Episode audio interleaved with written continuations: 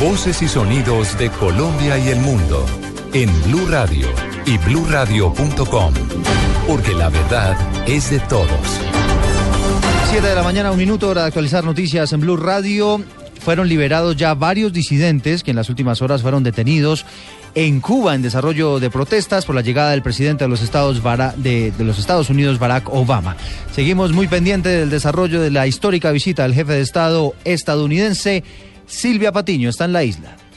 Hola, ¿qué tal? Buenos días nuevamente desde La Habana. Los opositores cubanos que fueron detenidos ayer hacia el mediodía tras la habitual marcha de las Damas de Blanco comenzaron a ser liberados. Entre los opositores eh, figuran la líder de las Damas de Blanco, Berta Soler, su esposo, el expreso político Ángel Moya, también el activista Antonio González Rodiles, el grafitero Danilo Maldonado el Sexto y el músico Gorky Águila. Berta Soler ha dicho que no puede determinar cuántos opositores de los cerca de 60 arrestados ya están en libertad. Sin embargo, en el caso de las mujeres de su grupo, además desconoce la situación actual porque algunas de ellas viajaron desde provincias como Matanza, Villa Clara, Guantánamo, Santiago de Cuba para poder asistir a esta marcha dominical. No se sabe si han sido o no devueltas a sus lugares de origen.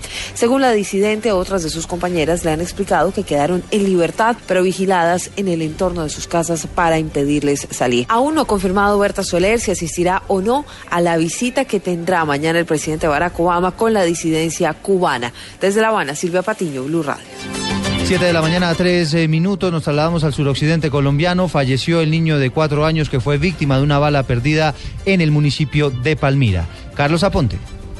John Stewart Hurtado Solís de cuatro años murió esta madrugada en una clínica de Cali por un impacto de bala que se alojó en su cráneo. Según testigos de este hecho de sangre, un sicario ingresó hasta la vivienda del menor, ubicada en el barrio Las Delicias del municipio de Palmira, en busca de una familiar que resultó herida. Coronel Mauricio García, comandante del distrito. En el barrio Las Delicias, dos mujeres tuvieron una discusión Terminaba esa discusión, una de ellas se fue para la casa. Al interior de la casa había un menor de edad de cuatro años. Procedió a cargarlo y momentos después llegó un muchacho de 16 años y sin media palabra le disparó. De hecho, salería la mujer de 25 años, el niño de cuatro años. Posteriormente, hacia la una de la mañana, el niño fallece en la ciudad de Cali. El sospechoso que al parecer accionó el arma de fuego fue capturado por las autoridades minutos después. Desde Cali, Carlos Andrés Aponte, Blue Radio. Carlos, gracias. Son las 7 de la mañana a 4 minutos. Está creciendo la expectativa por la suerte del patrullero de la policía que desapareció en las últimas horas en el sur de Bolívar. Mandatarios regionales de la zona dicen que fue secuestrado por el ELN, información que no ha sido confirmada por la policía. David Gallego. Eduardo, 25 horas lleva desaparecido el patrullero, mientras las autoridades del departamento de Bolívar aseguran que el patrullero de la Policía Nacional Héctor Germán Pérez fue raptado por grupos criminales que hacen parte del grupo guerrillero del ELN. La Policía General aún aún no confirma quiénes son los responsables. El alcalde del municipio de Tiquicio, Fernando Carmona, responsabiliza al ELN. Fue el patrullero Pérez Monterroso y sí, pues ya se hicieron las denuncias pertinentes y, y, ya pues el ejército pues está haciendo lo pertinente para ver si así logran de pronto conseguir a estos señores que llevan pues al patrullero, el grupo del ELN. En este momento, por parte de las autoridades, se hace todo lo posible para dar con el paradero del patrullero. La policía y las fuerzas militares intensificaron los operativos mientras que la alcaldía mantiene su consejo de seguridad. David Gallego Trujillo, Blue Radio. Gracias, David. Siete de la mañana, cinco minutos eh, y dos hombres fallecieron en medio de un ataque sicarial en zona rural del municipio de San Antonio de Prado, en Antioquia. Kelly Arango. Las autoridades investigan el doble homicidio que se presentó en el corregimiento de San Antonio de Prado, suroccidente de Medellín. Según el brigadier general José Gerardo Acevedo, comandante de la Policía Metropolitana del Valle de Aburrá, las personas asesinadas tenían antecedentes, lo que podría indicar que pudo ser por retaliaciones. Lastimosamente, las dos personas eh, tienen anotaciones y antecedentes que en un hecho primero pues podía indicar que, obedece digamos a esta situación por hurto, por venta de estupefacientes, pero es muy pronto como para una hipótesis cierta y verdadera. Pero estamos investigando qué fue lo que verdaderamente pasó alrededor de estos dos hechos. Agentes de la SIGIN de la Policía Metropolitana realizaron la inspección de los cadáveres que fueron trasladados a medicina legal. En Medellín, Kelly Arango, Blue Radio. Siete, seis minutos en más noticias del mundo. Estamos muy pendientes de un aparente apagón en Venezuela. Malena Estupiñán.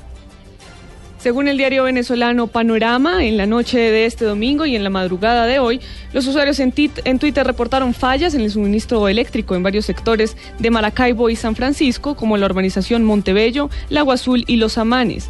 La tendencia más grande anoche y en este momento en Venezuela es la etiqueta sin luz, con la que los usuarios reportan fallas en 18 de los 23 estados del país. Los usuarios también reportaron que en Punto Fijo, Estado Falcón, los residentes de la zona trancaron la vía para exigir que sea restituido el servicio. Los memes y las críticas en Twitter en contra del actual gobierno venezolano no se hicieron esperar y llenaron la red social en la noche de ayer y en la madrugada de hoy. Malena Estupiñán, Blue Radio. Gracias, Malena. Hablemos de deportes. Hoy terminará, terminará la fecha de clásicos en el fútbol profesional colombiano, que sigue teniendo como líder al Atlético Junior. Pablo Ríos.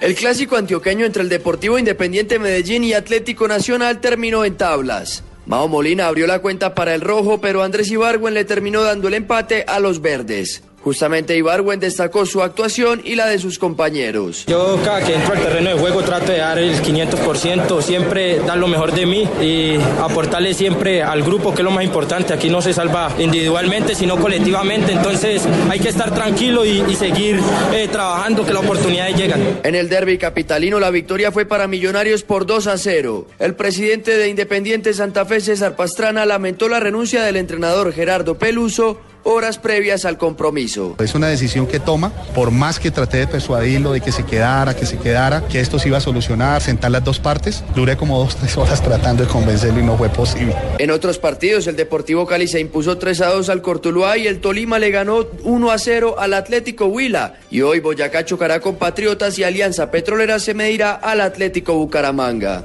Pablo Ríos González, Blue Radio. Gracias, Pablo. Son las 7 de la mañana, 8 minutos. La ampliación de todas estas noticias las encuentra en blurradio.com. Los dejo en compañía de María Clara y todo el equipo de Blue Jeans en Blue Radio.